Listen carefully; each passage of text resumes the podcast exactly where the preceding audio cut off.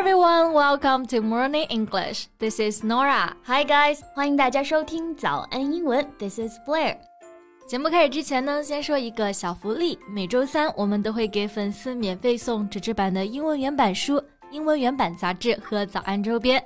微信搜索“早安英文”，私信回复“抽奖”两个字。就可以参与我们的抽奖福利啦！很多奖品是花钱都买不到的。没错，这些奖品呢都是我们的老师为大家精心挑选的，是非常适合学习英语的材料，而且你花钱也很难买到哦。坚持读完一本原版书、杂志，或者说用好我们的周边，你的英语水平一定会再上一个台阶的。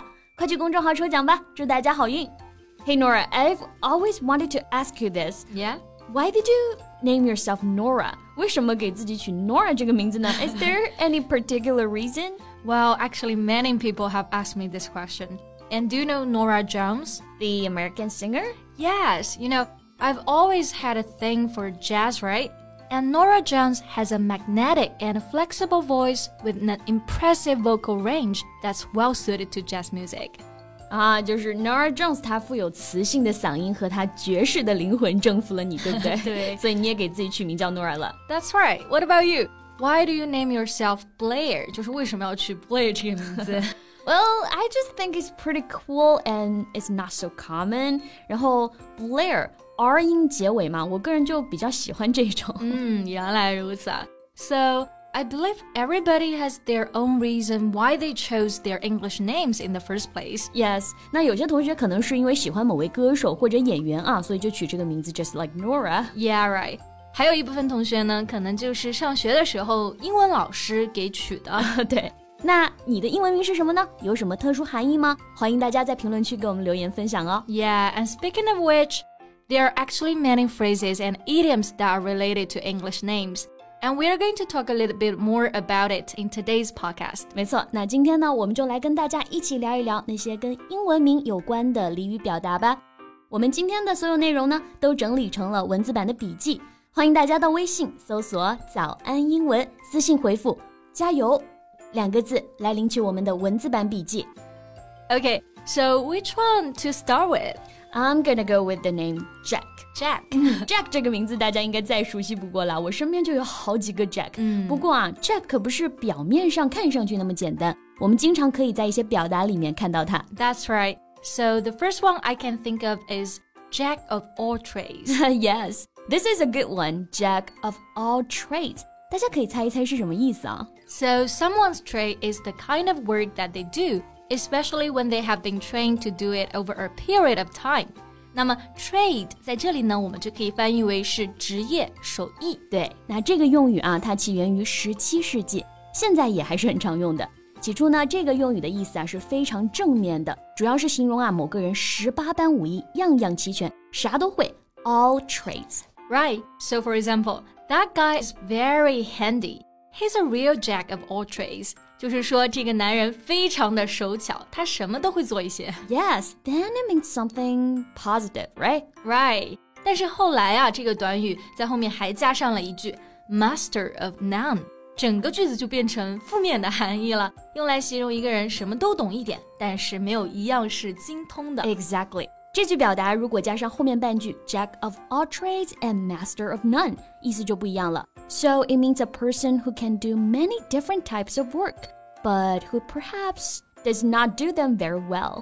对，所以形容门门精通、样样稀松，或者说就是杂而不精的人呢，就可以用到 Jack of all trades and master of none 来表达。加上后面这半句啊，就变成了消极的含义了。Yes, so here's a sentence you may hear. Don't try to be a jack of all trades. Become a master of one. 不要想着成为万事通啊，去成为某一件事的专家。That's right. 那跟 Jack 第二个有关的短语啊，就是 You don't know Jack. You don't know Jack. 你不认识 Jack 这个人的意思吗？No. Jack here means anything or nothing at all. It's usually used in negative sentences. 对，那 Jack 在这里就不是表示人名了啊，它的意思是丝毫、一点也不。You don't know Jack. You don't know anything at all，或者说 You know nothing at all，你啥也不知道。一般呢是语气比较激动、比较生气的时候会这么说。exactly。那除了 Jack，还有一个大家非常熟悉的名字啊，John。Yeah，John or Johnny，感觉就像小明、小华一样普遍吧。那关于 John 这个名字啊，也是有一些非常有意思的俚语的。首先，第一个就是 Dear John Letter。对，很多人看到这个表达第一眼会觉得 letter 信，Dear John 是信的开头嘛，亲爱的 John，那肯定是一封告白信啦。嗯，But actually, it's quite the opposite. 其实呢，它真正的意思呢是绝交信。相传啊，是一名女子由于一些原因不得不和她的恋人 John 分手，于是呢，她就写了这封信给 John。信的每一句话都是以 Dear John 开头，然后这个故事被流传开来，于是 Dear John letter 也就成为了分手信了。啊、oh,，OK。so for example, Jack received a John letter from his girlfriend, which broke his heart. Jack 收到了女友来的绝交信，他伤心欲绝。对，这个其实还是一个非常有名的电影，大家如果感兴趣的话，也可以去看看。好了， 那刚刚我们讲到 John，那如果首字母是小写的话呢？就不是指名字了，而是指厕所。A John is a toilet or bathroom。求众的心理阴影面积有多大？嗯，而且我们刚刚讲到了 Johnny 嘛，那么还有一个跟 Johnny 相关的表达就是 Johnny on the spot。Johnny on the spot describes a person who is close at hand and readily available at all times。 我们就可以翻译为善于抓住机会的人，可以随时找来帮忙的人。Yeah。那举个例子，帮助大家更好的理解。So my assistant is a real John on the spot. He's always there when I need his help in the lab. 我的助手真的是个小机灵鬼啊！当我在实验室需要有人帮忙的时候呢，他总是出现在我身旁。Yeah, so we've already covered Jack and John. There's another name that is pretty normal everywhere. I know what you're talking about, Joe, right? Yes. 除了我们刚刚说到的 Jack。John 还有一个 J 开头的名字啊，Joe 也是特别常见的，J O E，常见到呢把普通人都直接叫做 Average Joe。嗯，An average Joe is an average or ordinary man，就是我们说的普通人、平常人。For example, he is just an average Joe。对， 那如果是女生呢，我们就不说 Joe 了啊，我们就可以用 Jane 这个名字，因为也是特别常见的。I'm just an average Jane. And now I'm a little bit tired. Do you want a cup of Joe? this is a really good one. Cup of Joe，这里可不是说指一杯 Joe 啊，而是一杯咖啡。Nora 老师来给我们介绍一下背景吧。No problem。那在第一次世界大战之前啊，咖啡相对于酒来说真的是不太值一提，也不是什么被重视的饮品。那 后来的海军部长 Josephs 完全敬酒呢，水手们肯定是特别不满嘛，留下咖啡也变成了消愁之饮了。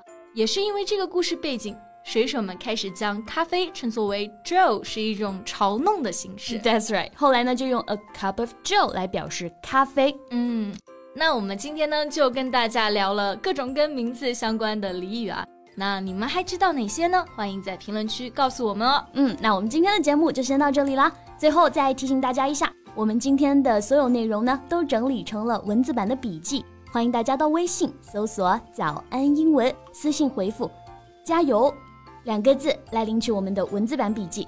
So thank you so much for listening. This is Nora and this is Blair. See you next time. Bye.